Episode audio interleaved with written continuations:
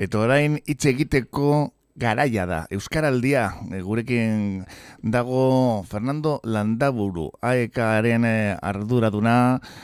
Kaixo, Fernando? Apa, kaixo. Portugaleteko eh, arduraduna, ez, esan behar da. Bai, bai, ara.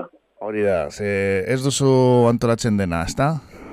Ez, ez, ez, ez, ekipo bat eta eta jende asko laguntzen duena bai. Estamos con Fernando Landauru, que es el responsable de AECA en Portugalete y que hay que decir también eh, que está dentro de lo que es el Euskara al Día. Ya sabéis que bueno pues eh, es un, una forma de organizar actos para apoyar el euskera, ¿no? Más o menos sería, Fernando.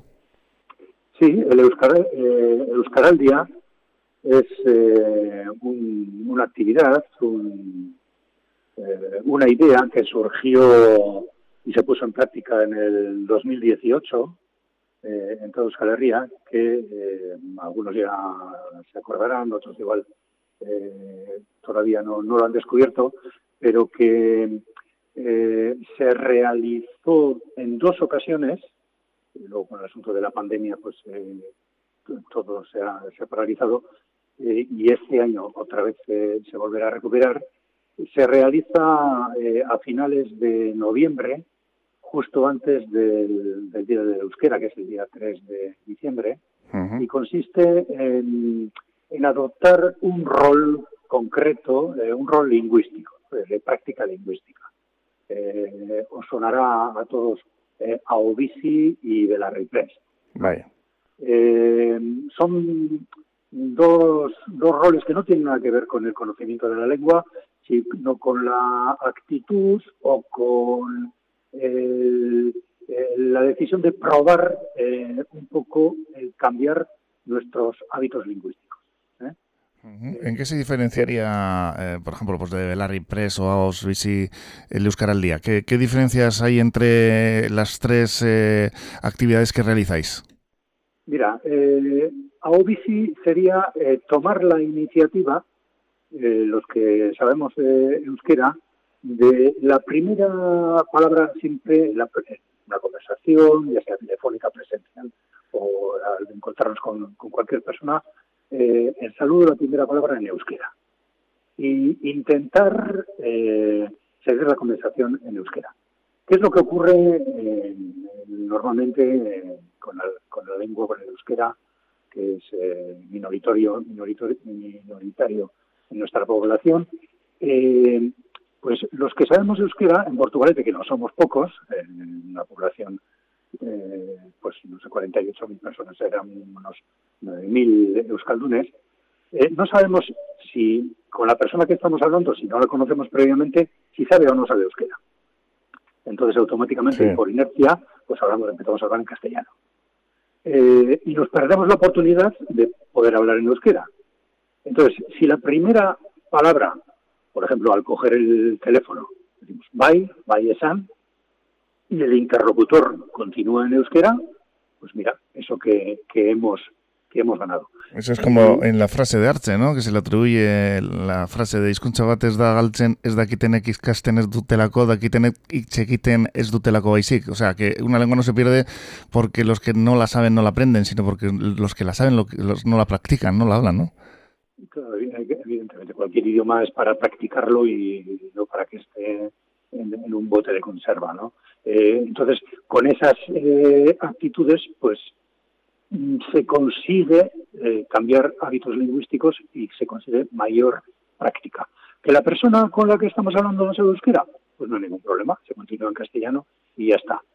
O, si no, y ahí entra en, acción la figura de Belarri Press, Belarri Press sería una persona que no se anima a tomar eh, esa, eh, ese rol, pero que dice, eh, mira, a mí háblame en euskera, que yo lo, enti lo entiendo, mucho o poco, y sigue hablando en euskera. Igual te contesto en castellano o te contesto un poquito en euskera, pero yo quiero que me hables, para que, que tengo la, la, el oído dispuesto a escucharte en euskera. Y por eso las chapitas, ¿no?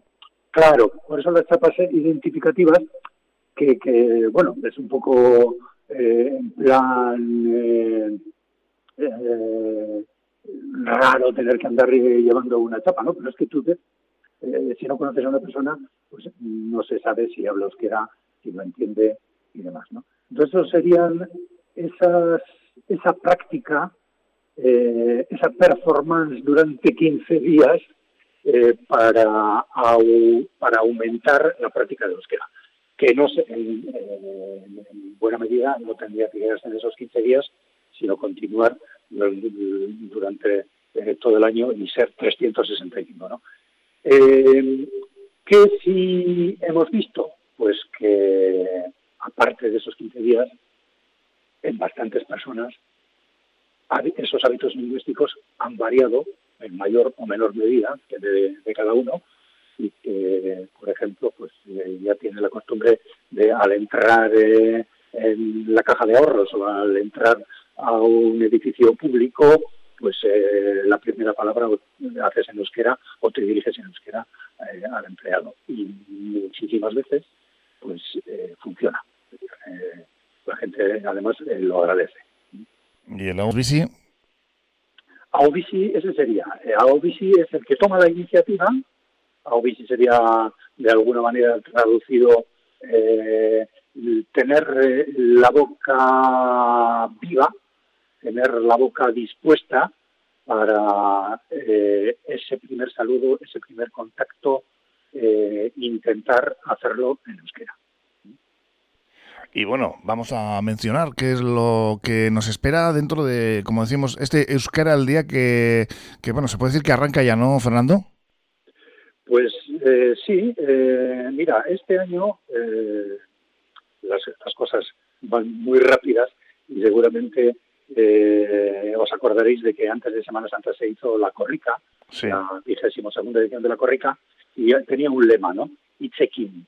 Era, era un juego de palabras, que quiere decir con palabra, pero también dedicar la palabra o incidir en la palabra. Sí, habla, pues, habla, habla, practica al final, al final no. Eh, Eso es, eh, pasar del conocimiento a la práctica. Eh, y el lema que, que se ha escogido para Euskal al Día hace una especie de guiño también a ese, a ese lema de la corrica. Iches equiteco garaya, como tú has dicho ahora mismo. Es el momento de practicar la palabra en euskera. Entonces, eh, con esa idea general eh, se van a estar calentando motores para esos 15 días que comentábamos antes, que serán el, del 18 de noviembre al 2 de diciembre, justo hasta la víspera del Euskara una del Día del Euskara, que es eh, el 3 de diciembre. Y en ese sentido, pues mira, este mismo domingo vamos a hacer un pequeño acto informativo en, en Portugalete. Vamos a traer pues eh, una furgoneta, una carpa con música, información, etcétera, eh, que vamos a poner en, frente del ayuntamiento, en la Plaza del Solar. Y, bueno, todo el que esté interesado en recibir información o en comentar con nosotros, o si tiene alguna duda cómo tomar parte, pues ahí vamos a estar desde las once y media de la mañana hasta las dos. Además, pues bueno, eh, eh, coincide con las regatas, o sea que va a haber ambientillo. Va a haber bastante movimiento, ¿no? La regata del, centenario. y con la fiesta de la cruz. Sí, que las hemos tenido con la CT nosotros porque no nos dejaban estar dos comentaristas y ahí las hemos tenido con ellos, pero bueno, esa es otra otra guerra, ¿no? Parece que una radio local a veces no, no tenemos el suficientemente el suficiente caché. Oye, pues sí, eh, lo, que tú decías, ¿no? Gune y Vilteria va a ser eh, este domingo y Gandean eh, Udalecha Urrean delante del ayuntamiento de las once y media a las dos y ahí estaréis pues explicando, ¿no? Buscar el diario Burusco información Matea Girochea, un poquito pues es lo que tú dices, ¿no? Dar un poco de información de qué es lo que va a ser este Euskar al día y qué actos va a tener, etcétera, ¿no? Eso es. Eh, mira, la forma de tomar parte, antes he comentado a Obisi de la Repress, eh, en la primera edición del 2018 tomaron parte eh, 2.300 personas.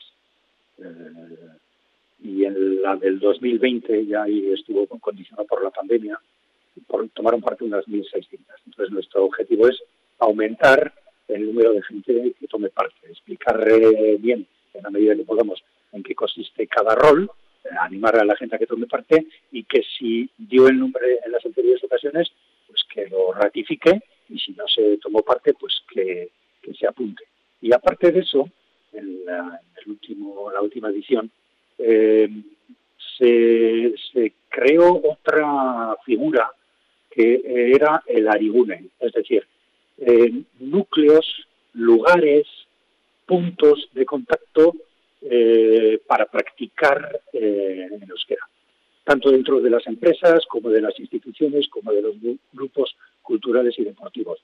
Y en ese caso tomaron parte 33 entidades portugalujas que dijeron, mira, nosotros vamos a, tener este punto eh, para que la gente de nuestra asociación, de nuestra sociedad, eh, practique euskera, que sepa que aquí donde está la máquina de café, o aquí donde está el comedor, o aquí donde eh, charlamos eh, en los descansos, eh, podemos practicar en euskera.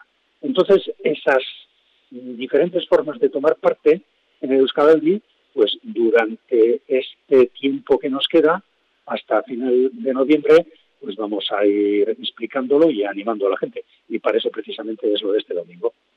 Pues a ver si explicáis a la mayor, el mayor número de personas posible en qué va a consistir este Euskara al día, que como decimos ya el año va pasando muy rápido, en un año de 700 en el que también el euskera tiene que estar presente, ¿verdad, Fernando?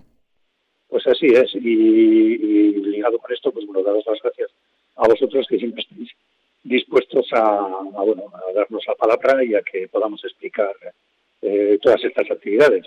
¿Alguna actividad que quieras avanzar como plato fuerte o reseñable?